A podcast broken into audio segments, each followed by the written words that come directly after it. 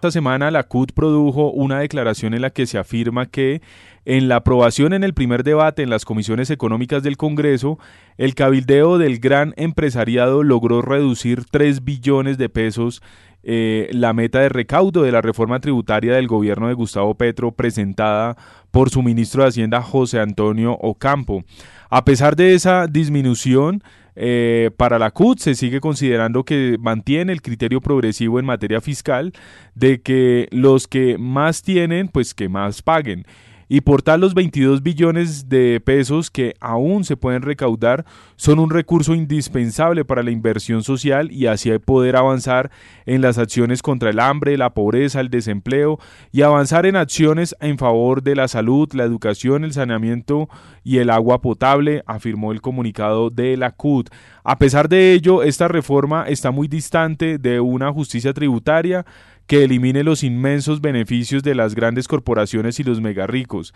Seguimos, eso sí, considerando inconveniente grabar las pensiones, afirma el comunicado de la Central Unitaria de Trabajadores. Y para esta información, ampliar un poco más este tema, le damos la bienvenida a Timoteo Romero, él es tesorero de la CUT, a quien le preguntamos eh, por qué se considera eh, eh, grave, pues inconveniente grabar las pensiones, Timoteo.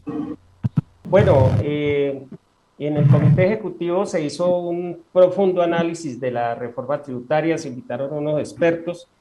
y pues eh, coincidimos porque hay diferentes aristas frente al tema de la reforma. Eh, algunos compañeros consideran que es mucho más progresiva, algunos consideramos que tiene aspectos regresivos, pero coincidimos en lo que dice el comunicado, que, que hay temas por ejemplo, el de la pensión, para acogerme al comunicado que, que se publica, que realmente, pues eso ningún gobierno había tenido en cuenta ese punto para, para grabar eh, el tema de las pensiones, porque pues en la pensión nunca se ha considerado un salario, o sí, se ha respetado siempre que es un monumento que a uno le dan, incluso recortado después de que eh, termina su vida laboral, pues para vivir, como dicen los abuelos, sus últimos días. Entonces, aspectos como ese, eh, eh, mm, le instamos al gobierno a que estamos en una discusión y todavía se pueden hacer ajustes y eso es lo que queremos desde la CUT, que sean escuchadas voces eh, como la nuestra, que siempre fue interlocutora en, estos temas, para que se tengan en cuenta esas sugerencias. Incluso hay debates sobre si los, digamos, los impuesto a las bebidas azucaradas, a los plásticos, de todas maneras afectan al, consumidor directo, que es a, las personas, y pues otros aspectos que, que, están en el debate. Y creemos que, que nuestras posiciones pueden ayudar a que esa reforma eh, tributaria sufra algunos eh, ajustes todavía antes de que sea eh, aprobada definitivamente. Timoteo, pasando a otro tema, esta semana usted acompañó un plantón convocado por la Coordinadora de Sindicatos de la Seguridad. Hablemos, pues, en primer lugar sobre los motivos eh, de este plantón. Ciprosec, Sintrasecol, ACEP, Sintracepaz, Sinespro, Sintracep y Memoria Viva. Eh, algunos son de trabajadores directos de la UNP y la mayoría son tercerizados. Son cerca de casi 9 mil trabajadores que en su mayoría están tercerizados y habían venido eh, pidiendo un espacio al gobierno anterior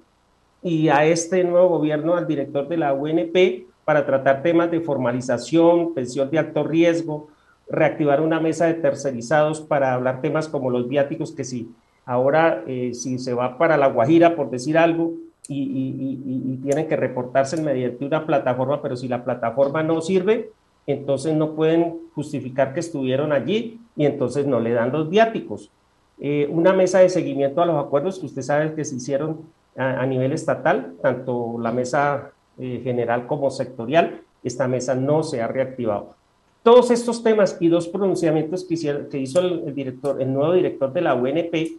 por ejemplo, frente al tema de formalización, que todos estamos de acuerdo, él habló de unas plantas temporales, eh, los compañeros se pusieron muy nerviosos porque se tienen ejemplos como por, por, el caso de Bogotá, donde hubo plantas temporales, pero cuando cambió el gobierno, el siguiente llegó y echó a cerca de 40 mil trabajadores. Y otro tema que tenía muy nervioso a nuestros compañeros es que están diciendo que como llegó la paz total, pues ahora la, la seguridad poco se va a necesitar. Y esto, pues, eh, siguiendo el ejemplo del DAS, puede llevar a, a, a, un gran despido de trabajadores. Todas esas cosas juntas, pues se debieron y le solicitaron a la CUT que en cabeza de la central eh, eh, solicitáramos una cita, la pospusieron y entonces pues eh, ya no aguantaron más y nos dijeron, oiga, compañeros de la CUT, convoquemos un meeting, el comité ejecutivo lo acordó por unanimidad y se dio esta semana frente a las instalaciones de la UNP y pues más adelante estaremos pues dando los, los, los pormenores. ¿Qué quedó de esto, de esta primera fase? Pues que logramos conformar la coordinación de sindicatos de la seguridad de, la CUT, que es como un paso previo a la conformación del sindicato único y que está contemplado en los estatutos, que nos, nos ayuda, aunque sea de manera informal, a reunirlos, convocarlos y ponerlos de acuerdo en la unidad de acción para peleas como esta. Timoteo, luego de ese plantón, eh, ¿qué, ¿qué, se logró? ¿Instalaron una mesa? Y si es así, pues a qué acuerdos llegaron y qué conclusiones y qué sigue también en el accionar de esta coordinadora sindical de trabajadores de la seguridad. Bueno, eh, hay que destacar dos cosas. El plantón fueron seis de las siete organizaciones que tienen presencia en todo el país eh, tuvimos una ardua labor desde las cinco y media de la mañana que empezó el plantón hasta las nueve que terminó la negociación en el Ministerio del Trabajo.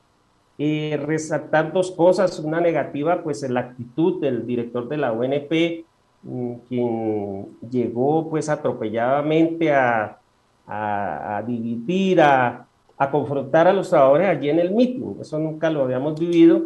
Es un señor de un temperamento bastante fuerte.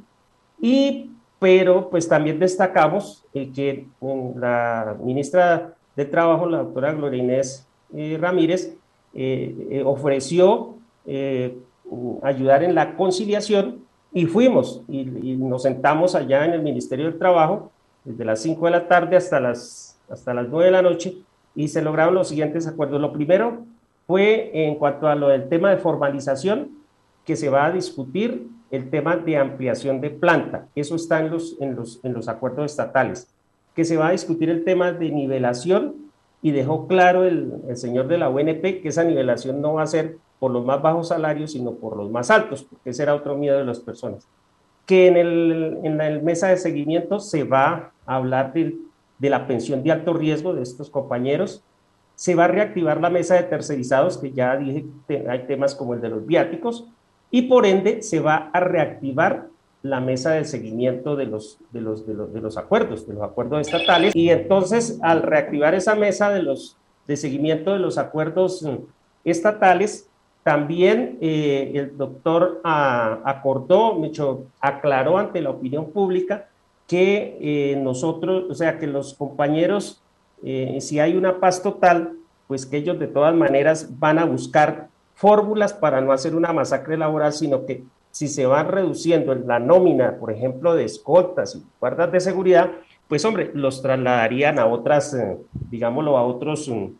a otras empresas, a otros oficios, a otras, a otras labores, para evitar de pronto una masacre laboral como hubo en el, digamos, en, la, en el DAS. Entonces, en conclusión, se reactiva la mesa de tercerizados, se reactiva la mesa de seguimiento de acuerdos. Es más, ya llegó una carta y citándonos para el 24 en la mesa de tercerizados, aclaró el tema de, de la planta temporal, dijo que sí era una propuesta, pero que está abierto a otras propuestas que le den estabilidad a los, a los trabajadores. Aclaró el tema de nivelación eh, salarial, que no va a ser por abajo, como se está hablando, sino por, por, por, los, por los mayores salarios. Y aclaró el tema de no masacres laborales en el caso de que muy bien lo de paz total se llegaría a dar, no iba a causar mayores problemas al tema de estabilidad de los trabajadores. Y eh, resaltamos, esto se dio en una mesa en el Ministerio de Trabajo y terminamos a las 9 de la noche con la mediación de la doctora Gloria Inés Ramírez. De bueno a Timoteo Romero, eh, tesorero del Comité de la CUT Nacional, pues le agradecemos por habernos acompañado en este espacio.